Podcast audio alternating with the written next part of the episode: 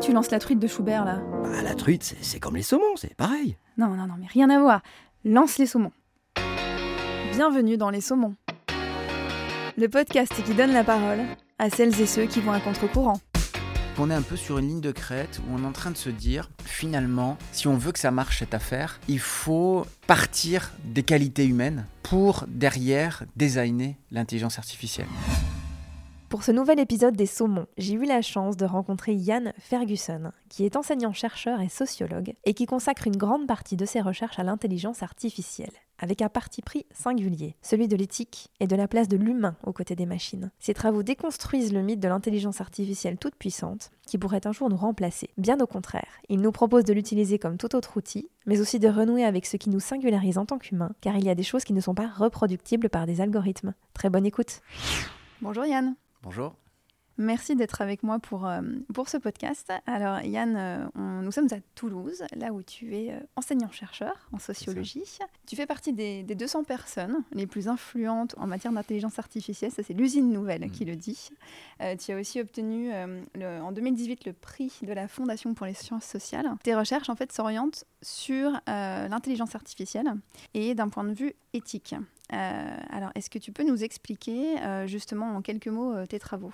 Alors, mes travaux euh, partent d'un constat que j'ai fait à la lecture des différents rapports que l'on retrouve euh, sur le sujet, hein, parce qu'il y a énormément de rapports, vu que c'est une discipline qui a un buzz important aujourd'hui. Donc, euh, chaque gouvernement, chaque institution, chaque think tank, chaque académie produit sa vision de l'intelligence artificielle. Et donc, j'ai lu, commencé à lire ça.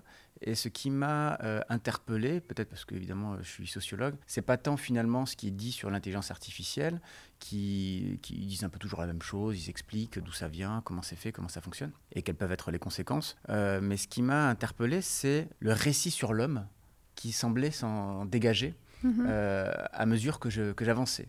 Euh, J'ai appelé ça un récit d'hominisation, c'est-à-dire c'est un récit où on définit ce que c'est l'homme.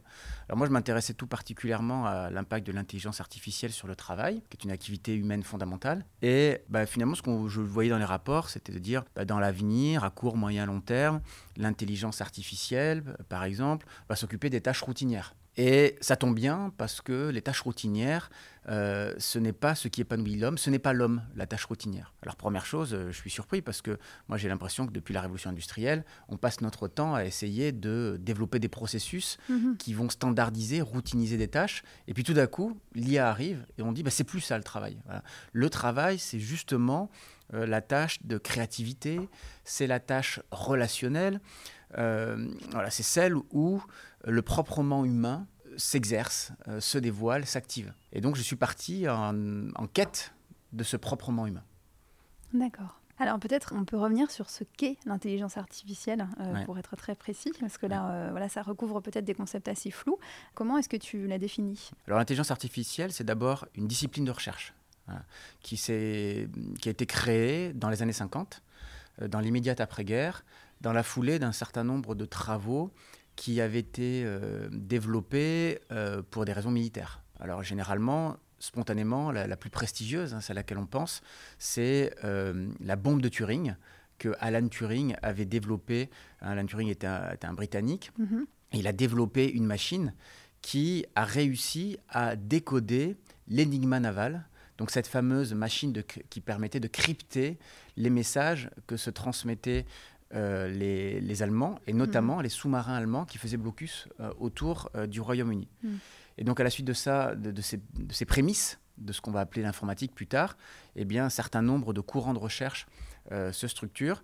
Et puis en 1956, euh, une assemblée de mathématiciens, de statisticiens, de cognitivistes se retrouve euh, à Dartmouth, on appelle ça le Summer de Dartmouth Project, Mhm. pour euh, définir en quelques mois les bases d'une nouvelle discipline de recherche, l'intelligence artificielle, dont l'objectif sera de faire faire par des programmes des tâches qui jusque-là étaient considérées comme proprement humaines, comme par exemple euh, le raisonnement, euh, l'organisation de la mémoire. Voilà, des tâches qu'on avait attribuées à l'homme. Donc ils vont se lancer dans les années 50 en pensant que des résultats vont arriver très très vite. Et c'est vrai, des premiers résultats arrivent vite, mais euh, on se heurte dans un premier temps à la limite des machines. Oui. Voilà, les machines ont des capacités de calcul qui sont trop faibles. Euh, bon, les machines progressent euh, selon ce qu'on appelle la loi de Moore, c'est-à-dire tous les deux ans, grosso modo, en fonction de les énoncés, hein, euh, la puissance de calcul des ordinateurs est multipliée par deux. Et euh, on développe une nouvelle euh, espèce d'intelligence artificielle, beaucoup plus modeste que la précédente, qui cherchait véritablement à dupliquer euh, une intelligence générale. Mhm. On va aller vers des, ce qu'on appelle des systèmes experts. Donc des systèmes experts, on est dans les années 80 là. Les systèmes experts, ce sont des outils qui ont été co-conçus par un expert, par exemple un médecin, et un ingénieur de la connaissance, qui, avec le médecin, va essayer euh, de formaliser le savoir du médecin sous forme de règles. Si il a mal au ventre, mal à la tête, euh, alors c'est la grippe. D'accord. Et donc ça, ça va être les systèmes experts qui vont commencer à se développer. Euh, ça a un certain succès et puis très vite, on s'en lasse parce qu'ils sont très rigides. Oui. En fait, à chaque fois que l'environnement réel sort des règles euh, préétablies, eh bien, il faut repasser par le code. Première chose. Et deuxième chose, qui est un peu liée à la première, c'est qu'ils ne savent pas apprendre. Sur, par exemple, des euh, méthodes de reconnaissance d'image, eh bien, c'est très très faible et beaucoup plus faible qu'un enfant euh, de 3 ans. hein.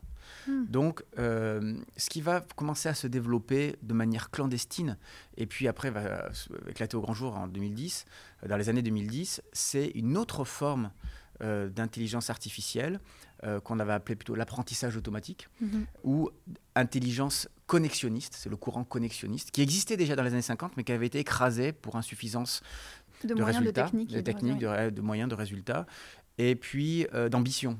Parce que finalement, l'idée, c'est de partir d'un programme dans lequel on n'a presque rien fait et qui va petit à petit apprendre par lui-même. D'accord. Euh, et euh, donc là, euh, dans les années 90, ça commence à se développer. 2000, euh, ça devient euh, de plus en plus performant, mais toujours écrasé. Pourquoi? Parce que c'est très bon en- en- en empirie, les résultats sont extraordinaires, mais on a du mal à les théoriser. Et nous, les êtres humains, on aime bien théoriser. Et donc, euh, Yann Lequin, qui est le Français qui a reçu euh, le prix Alan Turing, on y revient, euh, il n'y a, pas- a très longtemps pour ses travaux, dit qu'il ne pouvait pas publier un seul article parce qu'on lui disait ça marche très bien en empirie, mais en théorie, c'est Mhm. pas bon. Mhm. Euh, comme si nous, on était euh, comme Descartes, hein, fascinés par la, par la théorie.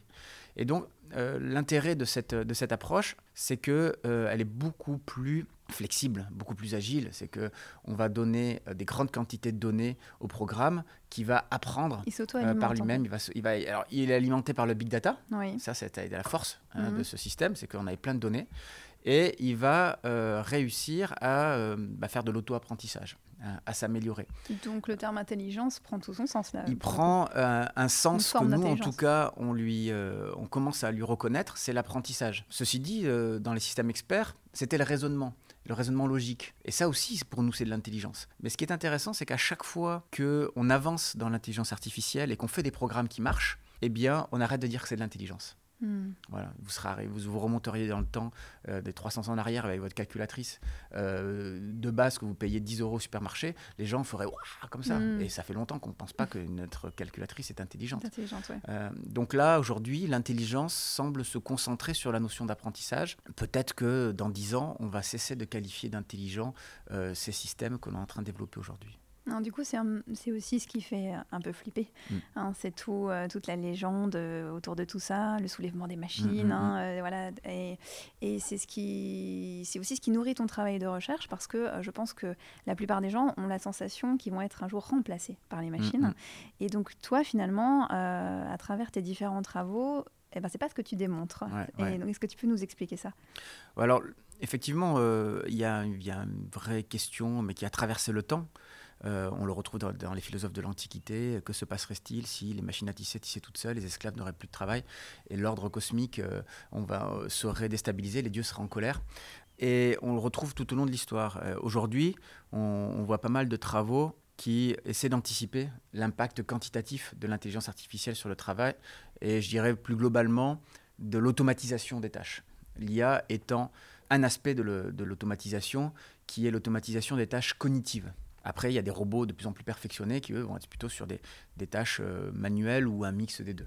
Les études n'arrivent pas à se mettre d'accord. En fonction des méthodologies, on a des études qui disent il y a, une chance, il y a un travail sur deux qui va être automatisé d'ici 20 ans, et d'autres qui disent que c'est 1 sur 10, euh, mais que 1 sur 2 euh, sera transformé. Je pense que, historiquement, l'être humain depuis, depuis Homo faber, depuis l'homme qui crée des outils, a toujours essayé de gagner en maîtrise par l'usage d'outils. Mhm. Et cet usage d'outils euh, lui a permis de s'émanciper d'une condition naturelle, somme toute assez fragile, voilà, en tout cas sur le plan physique. Oui. Euh, je dirais qu'il y a au moins deux grandes qualités qui m'intéressent euh, chez Sapiens. C'est sa capacité à créer des outils pour résoudre des problèmes et ensuite à résoudre des problèmes collectivement. Et souvent d'ailleurs les deux vont ensemble. Aujourd'hui, il y a des milliers, des milliers de gens qui travaillent pour concevoir un Airbus euh, dans le monde entier, euh, qui ne se connaissent pas, qui ne se connaîtront jamais, et qui pourtant, par euh, des principes organisationnels, arrivent à peu près à faire que un, un carnet de commandes soit livré dans les temps. Oui. Et c'est extraordinaire. Mm. Euh, il faut jamais arrêter de s'émerveiller de ce qu'on arrive à faire de cette façon. Mm. Après, on peut, on peut discuter de l'impact que ça a sur les autres espèces Mm. et euh, sur la planète, et ça, c'est un vrai problème. Mais euh, ces qualités-là peuvent être, sont peut-être la source du problème, mais peuvent être aussi la source de la solution. Ce qui m'intéresse, c'est véritablement comment l'être humain arrive à développer des pratiques euh, capacitantes euh, d'interaction avec les outils. Euh, il me semble que effectivement, l'être humain a toujours réussi à utiliser l'outil pour développer son empowerment, sa capacité Mhm. à s'élever. Alors, il s'avère que on est dans un système économique euh, dit capitaliste où historiquement on a condamné finalement le monopole que quelques-uns pouvaient avoir sur la création, sur la captation de la richesse, pas la création, mais la captation de la richesse, et comment ils pouvaient utiliser les outils pour et les machines pour euh, essayer euh, de renforcer leur position dominante. Mais là, on est, pas, on est sur autre chose. On est sur des systèmes économiques, des systèmes politiques. On n'est pas sur le, le rapport, je dirais, euh, quasi euh, spontané, naturel que euh, Sapiens développe avec des outils. Pour autant, malgré tout, à l'intérieur de ce système, pour, pour peu qu'on le valide, de dominant-dominé, eh bien, les dominés euh, utilisent les outils, bien plus que les dominants, Oui. et tous les jours euh, inventent euh, des, des- des- des solutions, bricolent des solutions avec les outils, euh, utilisent les outils pour autre chose que ce pourquoi ils avaient été créés, développent, par exemple quand j'étais euh, euh, journaliste stagiaire euh, pendant mes études, euh, j'allais dépanner des fois à l'imprimerie et je travaillais avec l'imprimeur et euh, je trouvais ça très bruyant, il y avait des odeurs un peu pénibles. Donc je me fatiguais très vite, j'étais, je réfléchissais énormément pour essayer de bien faire le travail, beaucoup plus que pour écrire des articles où là j'étais plus dans mon élément. Et de temps en temps, je voyais l'imprimeur qui courait vers moi, qui tapait un grand coup de poing sur le bouton d'arrêt automatique et qui me disait T'as pas entendu? Euh, J'ai les oreilles qui sifflent toute la soirée, j'en peux plus. Et, et lui avait développé une capacité à discerner dans ce brouhaha un certain nombre de signaux sonores qui lui faisaient comprendre que la machine était en train de bourrer euh, et qu'elle allait tomber en panne. Et, et je pense que Il s'était euh, adapté à son outil. il s'était euh, adapté à son outil et il avait développé une intelligence de l'outil. Mm. Voilà. Moi, je peux, on peut me mettre un marteau dans la main, j'enfonce un clou de temps en temps pour euh, mettre un cadre sur le mur ou, euh, ou essayer de réparer quelque chose et puis j'y arrive pas. J'ai toujours le marteau, mais par rapport à un menuisier, évidemment, je suis dans une, dévelop- dans une propension à, à être, capacité, à être en capacité de développement et de m'émanciper par le, par le marteau qui est beaucoup plus faible. Voilà, j'ai pas, j'ai pas d'expérience, j'ai pas assez d'usage, je suis obligé de beaucoup réfléchir pour faire des choses très médiocres, là où euh, euh, un, un artisan réfléchit très peu pour atteindre l'excellence. Donc finalement, l'intelligence artificielle ne serait qu'un outil Mm. de plus pour Ouais. nous, pour, euh, pour nous émanciper et non pas euh, un moyen de nous remplacer, en fait. Alors, il peut être utilisé comme euh, du remplacement, et il va l'être. Pourquoi? Parce que euh, dans, dans les- dans- d'abord dans l'esprit de, de certains dirigeants, il n'y a rien de mieux qu'une machine. On l'a Mm. redit il n'y a pas si longtemps, il y a eu des grèves énormes contre, le, contre le nouveau régime des retraites, et les seules lignes de métro qui ont fonctionné, celles qui n'avaient pas de chauffeur. Celle qui est automatique. Donc c'est une fait. espèce de, de fantasme de dirigeant. Voilà. Mm. Euh, mais ce fantasme, par exemple, un dirigeant comme Elon Musk euh, l'a payé très cher lorsqu'il a voulu automatiser euh, à 100% sa, con- sa, sa ligne de fabrication de son modèle 3 de Tesla. Il avait dit qu'il il allait ringardiser l'industrie automobile jusqu'à la fin des temps. Et il disait, c'est la machine qui fabrique la machine, Mm. comme ces fameux films auxquels vous faisiez référence dans Matrix, etc. Mm. Euh, la- ou Terminator, la machine qui fabrique la machine. Mais il n'y est pas arrivé. Il n'y est pas arrivé et il a dû planter une tente sur le parking euh, où là, il n'y a que les travailleurs humains qui essaient de satisfaire le carnet de commandes, les 25% que les machines n'arrivent pas à faire. Et les études ont montré qu'en fait, on n'avait pas réussi à automatiser tout ce que faisait le travailleur humain euh, dans l'automobile. Euh, derrière une routine, il n'y a pas que...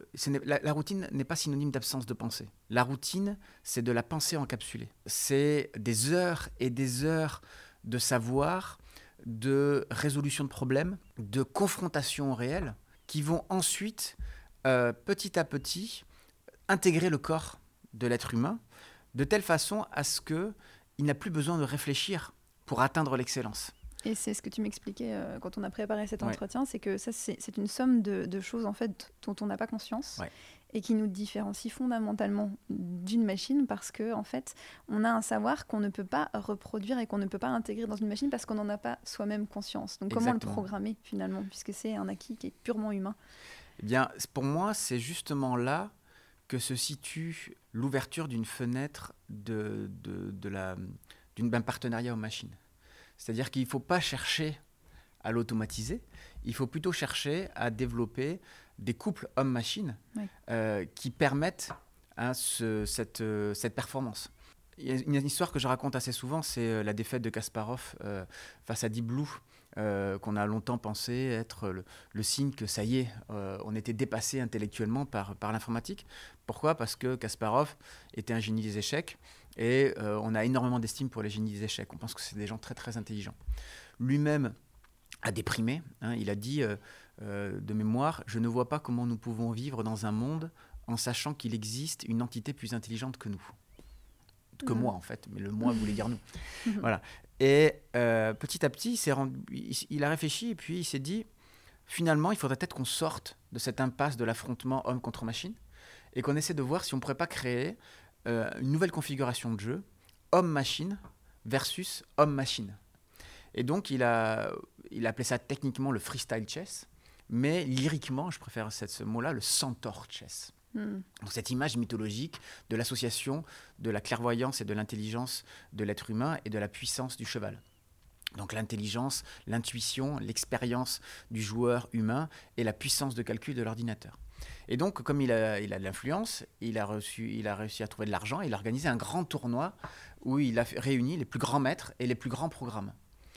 Eh bien, l'issue a été très surprenante et lui-même a été très surpris, en fait, ce n'est pas l'association du meilleur programme et du meilleur maître qui a remporté le tournoi, ce sont deux joueurs de niveau régional totalement inconnus, ah avec trois ordinateurs euh, pourris, euh, qu'ils avaient, euh, avec lesquels ils avaient monté un protocole d'échange extrêmement performant.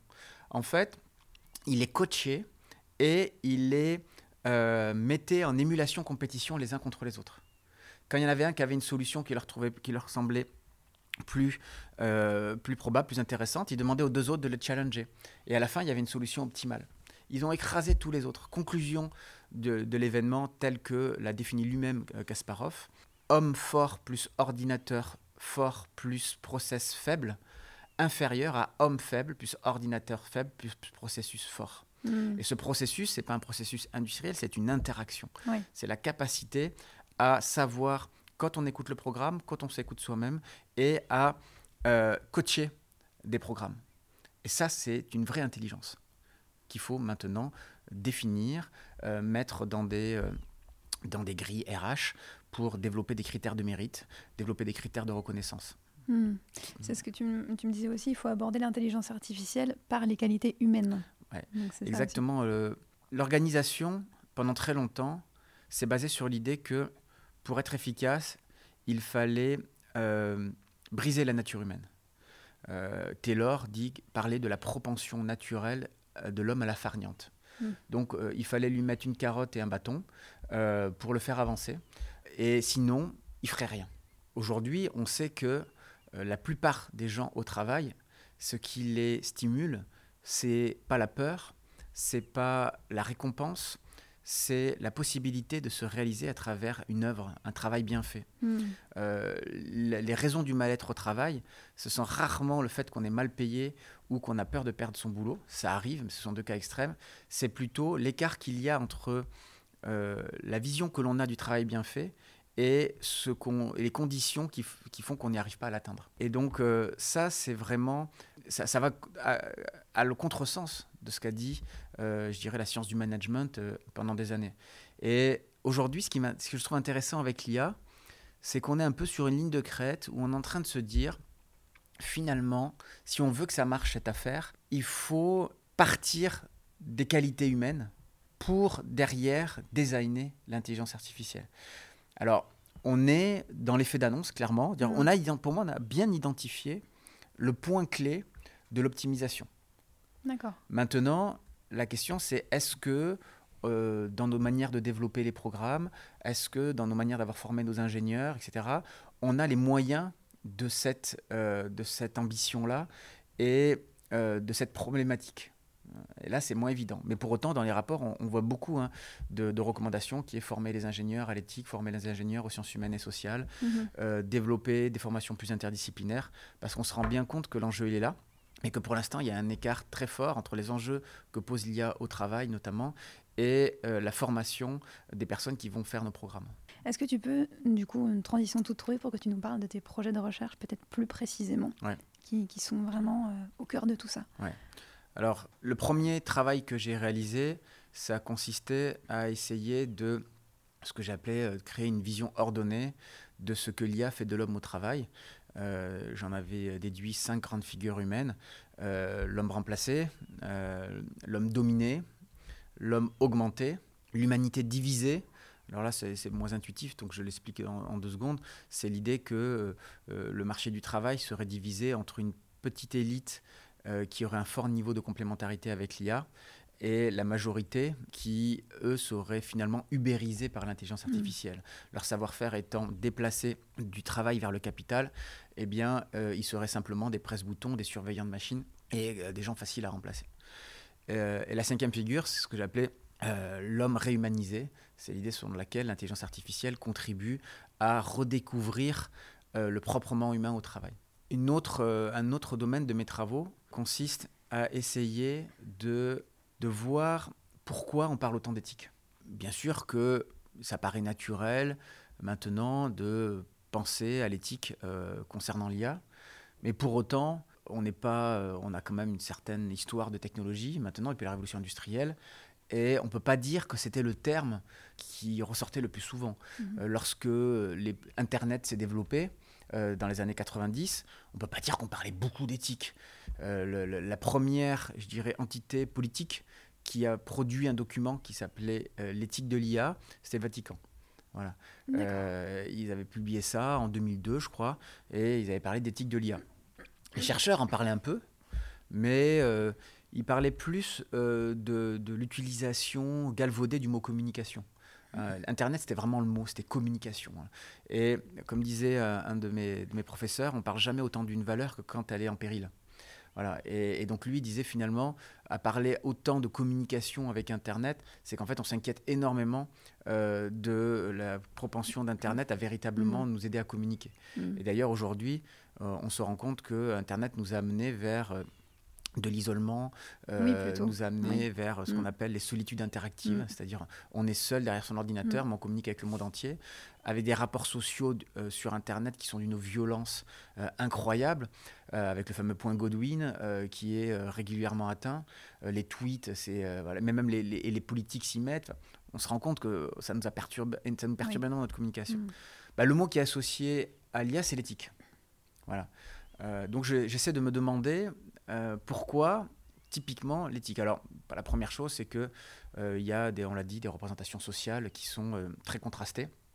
Il y a cette peur de l'IA, donc il faut rassurer. Donc l'éthique viendrait pour rassurer. Après, j'essaie de me demander quelles sont les, je dirais, les utopies et les dystopies de l'IA que l'éthique pourrait venir arbitrer. Euh, donc il y en a autour du pouvoir, par exemple. Est-ce que l'IA va concentrer les pouvoirs aux mains de quelques-uns ou est-ce qu'elle va développer notre empowerment à chacun? Il y a euh, la question du savoir. Est-ce que, euh, que l'IA va contribuer à une société de la connaissance ou est-ce que la connaissance va se déplacer dans les programmes? Il y a la question de la planète. Euh, est-ce que l'IA est une solution pour la transition écologique ou est-ce qu'au contraire, elle va renforcer totalement, euh, va, va aggraver le- l'empreinte euh, écologique du numérique Mm. Il y a la question du lien social. Est-ce qu'avec l'IA, on va faire société Mm. ou est-ce qu'au contraire, elle va plutôt euh, nous isoler les uns des autres? Donc, euh, j'analyse ce qu'un sociologue a appelé des couples euh, miracles frayeurs. Voilà. Et après, bah, l'éthique viendrait, euh, euh, viendrait arbitrer pour permettre au miracle d'advenir et aux frayeurs de ne pas advenir. hein. Et donc, euh, j'essaie de, de- je, je- je- je répertorie les valeurs euh, associées à l'IA. Et enfin, je me demande, qu'est-ce que ça veut dire? Qu'est-ce que ça veut dire? Est-ce que ça veut dire qu'enfin, on, a, on adopte, on, est, on, est, on, rentre dans une société où on va civiliser la technologie? C'est-à-dire que jusque-là, euh, on a eu pour moi deux grands temps. Le premier temps, ça a été l'enthousiasme, les 30 glorieuses, la technologie, le futur est meilleur, c'est le progrès, voilà, c'est le monde de nos, de nos parents de nos grands-parents qui étaient persuadés que les générations futures allaient toujours vers un monde meilleur grâce à la science et la technique. Mm. Et eux, ils l'avaient vécu. Ils Mm. ont vu les machines à- avaient arrivé, les fours, les télévisions, la voiture pour tout le monde, euh, le train à grande vitesse, l'avion, etc. Donc eux, ils, ils croyaient que ça. Après, bah, il y a plutôt notre génération, euh, je suis né en 80, euh, qui est plutôt dans euh, une espèce de, peur et en même temps une peur liée à la dépendance. Hein, on a un peu une, on sait qu'il faudrait plus faire ça, mais on continue à le faire parce que c'est trop dur. Donc on est dans une espèce de, de moi schizophrénique, hein, un ça qui nous dit, euh, bah, qui nous rend accro aux technologies, à notre smartphone, à nos mails, euh, aux déplacements, etc. Et un surmoi euh, qui nous dit mais il faudra arrêter de prendre l'avion, il faudra arrêter de regarder YouTube, il faudrait arrêter de consommer, il faudra arrêter de faire les soldes, etc. Donc on est dans une espèce de tension qui nous rend malheureux. Et, et on crée des monstres technologiques comme un hybride diesel électrique. Voilà. C'est Pour Mhm. moi, l'hybride diesel électrique, c'est la traduction de la tension du ça et du. Euh, et le troisième temps, bah, ce serait celui-là grâce à l'éthique. Voilà. On civilise la technique, on, on rentre dans l'âge adulte des techniques, c'est-à-dire que on, on pense aux conséquences des techniques avant qu'elles adviennent. Hmm. Deuxième chose, euh, l'éthique pourrait être euh, un moyen de développer l'acceptabilité sociale. Ah oui. Finalement, l'éthique, elle serait là pour créer des espaces de concertation, de dialogue, comme on fait un peu là dans, dans ce podcast, où on démystifie, où les gens disent euh, les valeurs qui sont importantes pour eux et périmètrent collectivement, je dirais, un usage euh, socialement soutenable, acceptable de l'intelligence artificielle. Troisième chose, plus négative, euh, l'IA, enfin l'éthique de l'IA serait un cheval de Troie de ce que euh, certains sociologues ont appelé une épistémologie de marché. C'est-à-dire que finalement, l'éthique permettrait d'euphémiser euh, la préemption de la science et de la technique par le marché. C'est-à-dire que l'IA est une opportunité économique extraordinaire. Mais on l'a fait Mais- passer mais- euh, mais par dans un enrobage euh, voilà. en Et bonbon. donc, voilà. Ouais, et oui. donc, du coup, on crée des trois IA, Mm. les, trois, les, les centres interdisciplinaires de l'intelligence artificielle que l'État a créés. Et on, on, on- on y associe les, in- les industriels et les chercheurs. Et c'est vrai, on met le CNRS et les industriels ensemble. Mais un peu partout, on met de l'éthique. Donc, on met des éthiciens, on met les sciences humaines et sociales. D'ailleurs, je réfléchis beaucoup à comment les sciences humaines et sociales se font enrôler par euh, cette, euh, cette épistémologie de marché. Hmm. Parce que jusque-là, sur la technique, on ne demandait pas beaucoup aux sociologues de faire grand-chose. Et puis maintenant, on dit aux sociologues, venez, vous allez avoir une chaire, vous allez avoir de l'argent. Donc c'est super bien. Et donc l'éthique se met un peu au service d'une élimination de la critique, mais euh, du coup, d'une... euh, peut-être alors ça serait pas un e-washing comme le greenwashing hein, euh, i pour, pour internet ou pour connecter mais euh, rendre acceptable pour tout le monde le fait que euh, l'IA est bonne pour tout le monde Hmm. mais sans le remettre en question fondamentalement Oui. et donc renoncer à la pensée critique au nom de l'éthique. Voilà, donc, Donc ça, c'est ces trois thèmes que tu interroges euh, Ouais. là. Et évidemment, pour le moment, tu n'as pas les réponses. Non, je, je- tu es en train justement de voilà d'étudier tout ça. voilà, j'ai pas les réponses, mais par contre, euh, je, je mets en avant euh, ces trois approches pour permettre, comme le, comme le, c'est le but de la sociologie, de recul. penser à la société, euh, de permettre à la société de penser sur elle-même. Oui. Voilà. Plutôt que de foncer tout droit en disant euh, l'éthique c'est vachement bien, donc si l'éthique fait de l'IA, bah, l'IA ça sera vachement bien. Hmm. Voilà. Et euh, alors qu'on a besoin d'une pensée critique radicale. Et tu m'avais aussi euh, euh, cité une phrase très intéressante. L'intelligence artificielle est comme un miroir qui nous Ouais. demande de nous regarder en tant qu'être humain.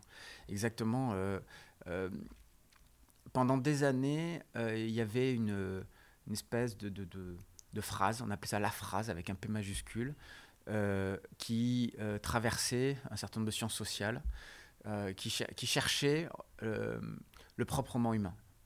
Et cette phrase, elle débutait comme ça L'homme est le seul animal qui. Hmm. Et pour trouver les éléments de réponse, on, euh, on allait voir les autres animaux. Et donc pendant très longtemps, par exemple, on a dit euh, euh, l'homme est le seul animal qui utilise les outils. Et en fait, maintenant, on sait qu'il y a des corbeaux qui, vont, qui font des cannes à pêche. On sait que le singe, il va prendre une tige pour aller chercher des fourmis dans une fourmilière, etc. C'est moins sophistiqué, mais ça reste un outil. Donc, niet. On a dit l'homme est le seul animal qui ressent des émotions. Et puis maintenant, on est en train de, comprendre que euh, la vache qu'on amène à l'abattoir, elle est super stressée, elle est inquiète, etc. Que quand vous vous sentez mal, des fois, votre chat, il vous lâche pas euh, et il reste là, ronronner mm. auprès de vous parce qu'il sait qu'il vous fait du bien. Donc finalement, petit à petit, on rayait les, énoncés comme ça. Et on se rend compte, et ce que je, je, me suis rendu compte à travers les rapports, c'est que on, est en train d'écrire une nouvelle version de cette phrase en disant l'intelligence humaine est la seule intelligence qui. Et on va la voir non pas euh, les éléments de réponse, on ne les cherche pas tant finalement chez les autres animaux euh, que dans l'intelligence artificielle. Or, il mhm. s'avère que l'intelligence artificielle est très très compétente sur certaines opérations de type logico-mathématique.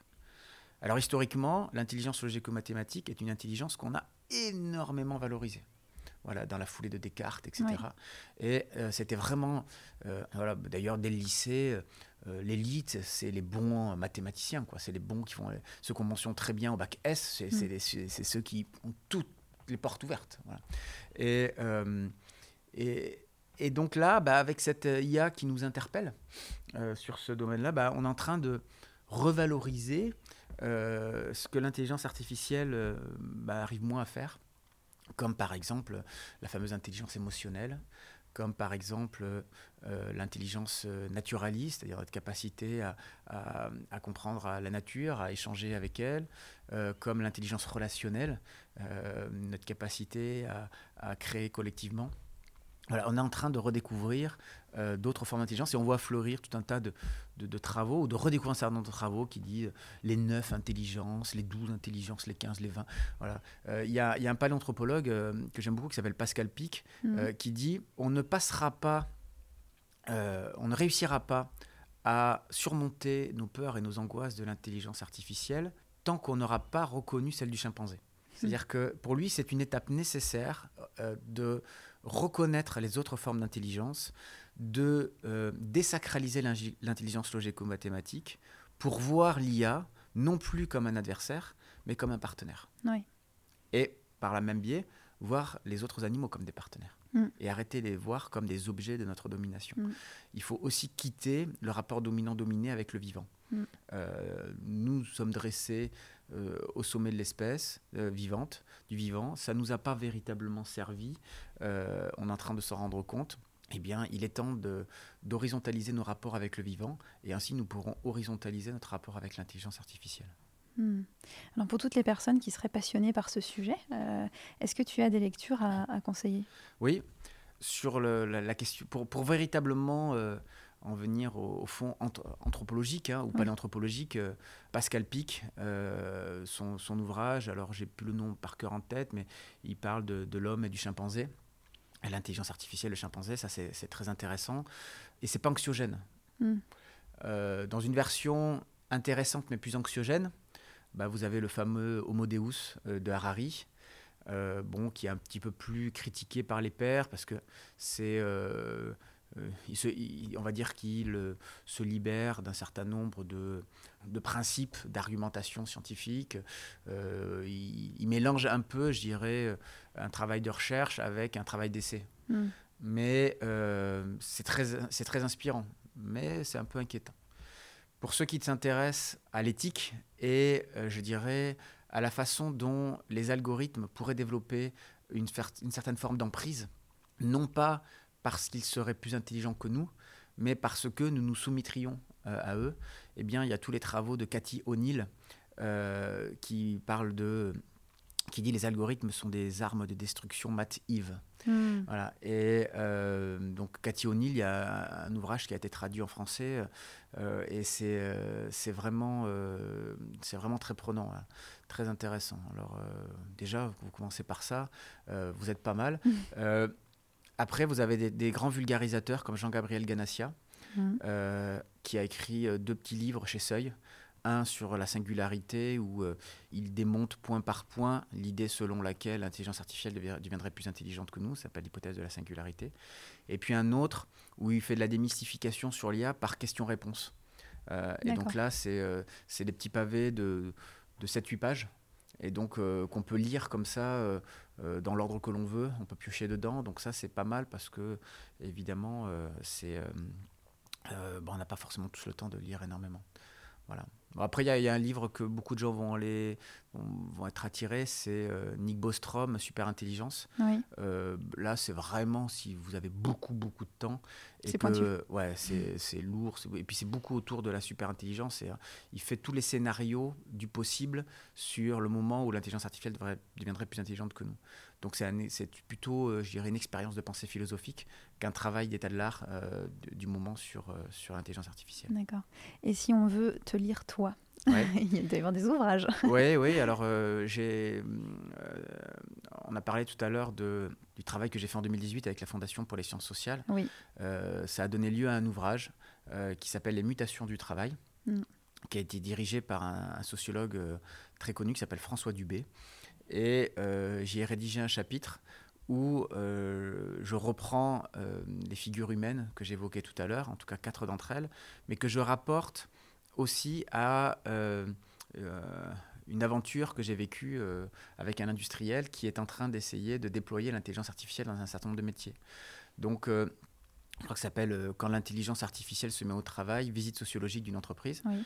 Donc là, il y a un livre, mais euh, on a un contrat avec l'éditeur qui fait que l'article est en, est en accès libre. D'accord. Donc euh, ça c'est intéressant. Et le livre en lui-même, au-delà de l'IA, donne une vision euh, assez large de, de ce qui se vit au travail avec un parti pris que je trouve intéressant, c'est de dire que pendant des années, la sociologie n'a cessé de dire que le travail faisait du mal à l'homme.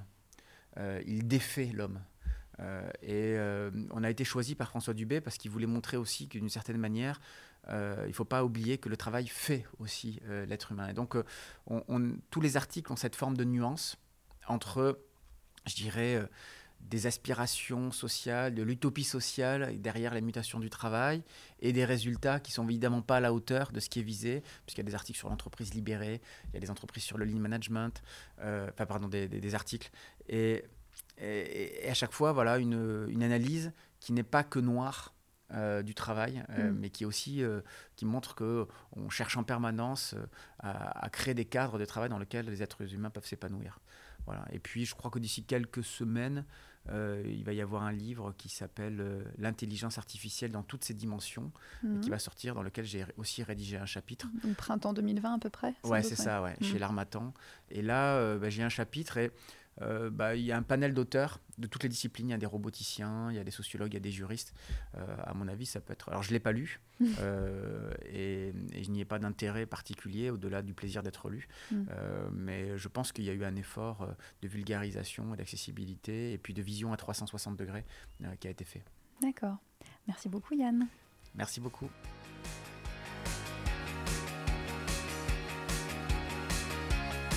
Je vous retrouve très vite pour un nouvel épisode des Saumons.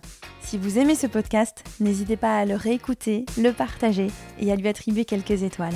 J'en profite également pour remercier Cyril à la bouvette, grâce à qui ces enregistrements sont possibles. À très bientôt et merci.